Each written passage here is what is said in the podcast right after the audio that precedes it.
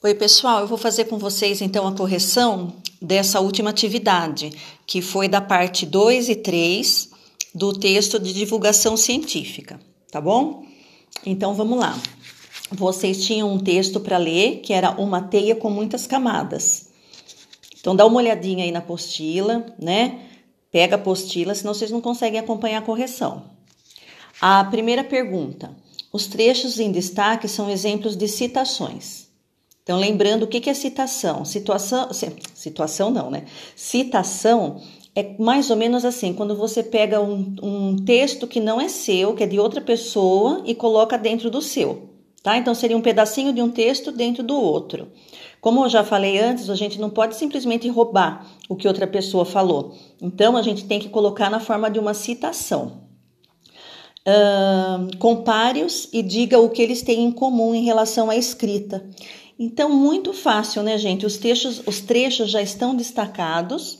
E se vocês observarem quanto à pontuação, todos os trechos eles estão entre aspas, que vocês já sabem que as aspas marcam as citações, tá? E se vocês repararem também lá no primeiro trecho grifado, lá destacado, olha, com efeito, tá vendo? Com efeito, um dos aspectos, blá, blá, blá, blá, blá, até de rede social, fecha aspas.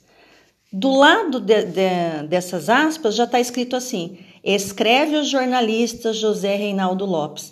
Então, depois da citação, vem, vem determinando quem é que disse aquilo.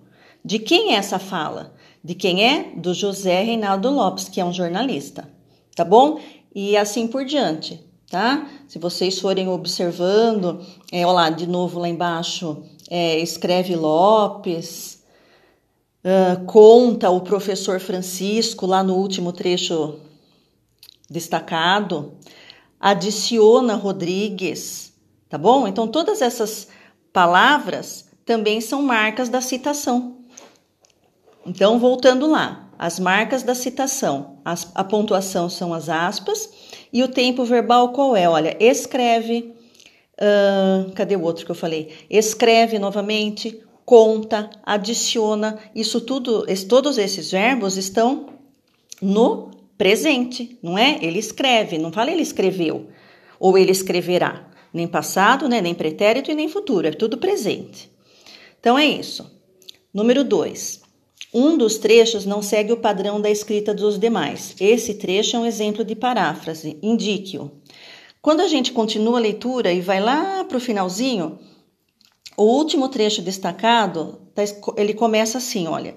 Segundo Rodrigues, a análise de redes multicamadas é bastante nova e os primeiros estudos começaram a ser produzidos há cerca, há cerca de seis anos. Vocês perceberam que esse trecho não está entre aspas, porém é uma citação também. Por quê? Porque quem é que fala que as redes multicamadas, né, que a análise das redes multicamadas é bastante nova e que os primeiros estudos começaram a ser produzidos há cerca de seis anos? Foi o autor desse texto? Não, foi esse aqui, foi esse Rodrigues, tá? Que a gente já sabe quem é, já foi apresentado lá em cima. Então, aqui existe o que disse o Rodrigues, porém não é uma citação porque não está entre aspas. Ela é chamada de paráfrase porque pegou o que o Rodrigues falou, mas não na forma de uma citação com aspas.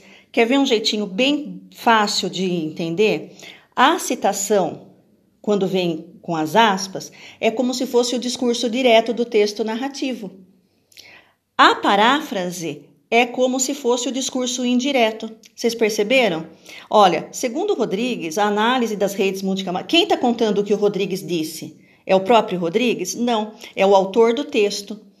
Tá? Muitos alunos, eu dei uma olhadinha na, na, nos exercícios, vários alunos colocaram isso, né? Que os outros, as outras, os outros trechos são citação, porque estão entre aspas e é como se fosse o discurso direto. Esse último trecho é uma paráfrase, porque não aparece entre aspas e é como se fosse o discurso indireto. Ok? Então, beleza. Parte 3, um caminho com muitas redes. E aqui a gente tem as perguntas. Olha, tem uma curiosidade, né? na formação do grupo dos cientistas? Qual é essa curiosidade e se você acha que ela é necessária ou se não precisava nem estar tá escrita? Como é um texto que não é narrativo, né? É um texto científico. Uh, geralmente tudo que está escrito é importante, né? Não coloca muitos detalhes assim desnecessários no texto científico. Então tem um motivo, sim. Primeira coisa, qual é essa curiosidade? A curiosidade é que primeiro, olha, lá no trechinho que está destacado, olha lá. Uh, Espera aí que eu vou achar aqui, só um minuto. Seis pesquisadores que estavam na conferência, blá, blá, blá, blá, blá, foram almoçar juntos. Ao longo do caminho, mais quatro cientistas se uniram ao grupo. Essa é a curiosidade. Eles começaram em seis, depois mais quatro se juntaram. Tá bom? Então mostra que teve aí, eles formaram uma rede tá? Então a gente tem que pensar um pouquinho na palavra rede para fazer esse exercício. A palavra rede, como está lá no próprio título, um caminho com muitas redes, a palavra rede ela tem vários significados, né? Então, se a gente for pegar no dicionário, rede pode ser a rede que a gente põe lá para descansar, para balançar, para dormir, mas também é uma rede de conhecimento, uma rede de pessoas, não é? Então, aqui é isso, a curiosidade é essa. Eles começaram em seis, depois, mais quatro se juntaram, formando uma rede. E isso tem relação com o título, ok? Dois, quando falamos de algo que gostamos muito, escolhemos palavras que expressam essa empolgação. Aí nós temos o trecho e muito fácil, né? Olha lá, o mais incrível, muito interessante, extremamente empolgante. Pronto. Não mostra empolgação? quando você está muito empolgado com alguma coisa, você, sei lá, você ganha um jogo aí de videogame, você fala, nossa, o mais incrível desse jogo é que tá, tá, tá. E aí você fala, nossa, esse jogo é muito interessante, ele é extremamente empolgante. Então, com essas expressões, vocês usaram o quê? Uh, ideias de empolgação, tá bom? 3. Depois de ter lido as três partes do texto, retome a pergunta inicial e responda. O que leva um grupo de, pesquisa, de pesquisadores das instituições mais qualificadas do planeta a se unirem para estudar morcegos e suas relações com as plantas? O que que então levou? Eles foram estudar para quê? Para melhor compreensão da arquitetura da biodiversidade, para melhorar a produtividade. Quer ver onde está? Lá no texto da parte 3, começa lá a ciência, daí tem o parágrafo para chegar, daí tem nessa época. Quando tem ali aspas, começamos estudando, aí vocês têm aqui, bem no meio desse parágrafo, olha, entender essas regras é crucial para entendermos a arquitetura da biodiversidade melhorarmos a produtividade de sistemas aglofro, aglofro, não sei falar, peraí, agroflorestais, é que eu tô com o aparelho, tá? É, e controlarmos doenças emergentes, entre muitas outras aplicações.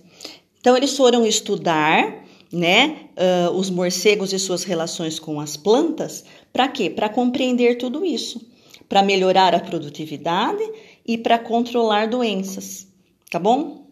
E a última é uma retomada, né? Simplesmente reescrever a 3 de uma maneira diferente. Então, ó, com base na resposta anterior, que é a 3, complemente o parágrafo a seguir. Um grupo de pesquisadores provenientes das instituições, que instituições, gente? Mais qualificadas do planeta. Se uniram para entender, desculpa, se uniram para estudar morcegos e suas relações com plantas. Esse estudo revelou que, aí você continua lá, que entender essas regras é crucial para compreendermos a arquitetura da biodiversidade, melhorarmos a produtividade de sistemas agroflorestais, agora saiu bonitinho, e controlarmos doenças emergentes, entre muitas outras aplicações. Pronto, correção feita. Qualquer dúvida me chamem, tá bom? Fácil, né? Um beijo para todos.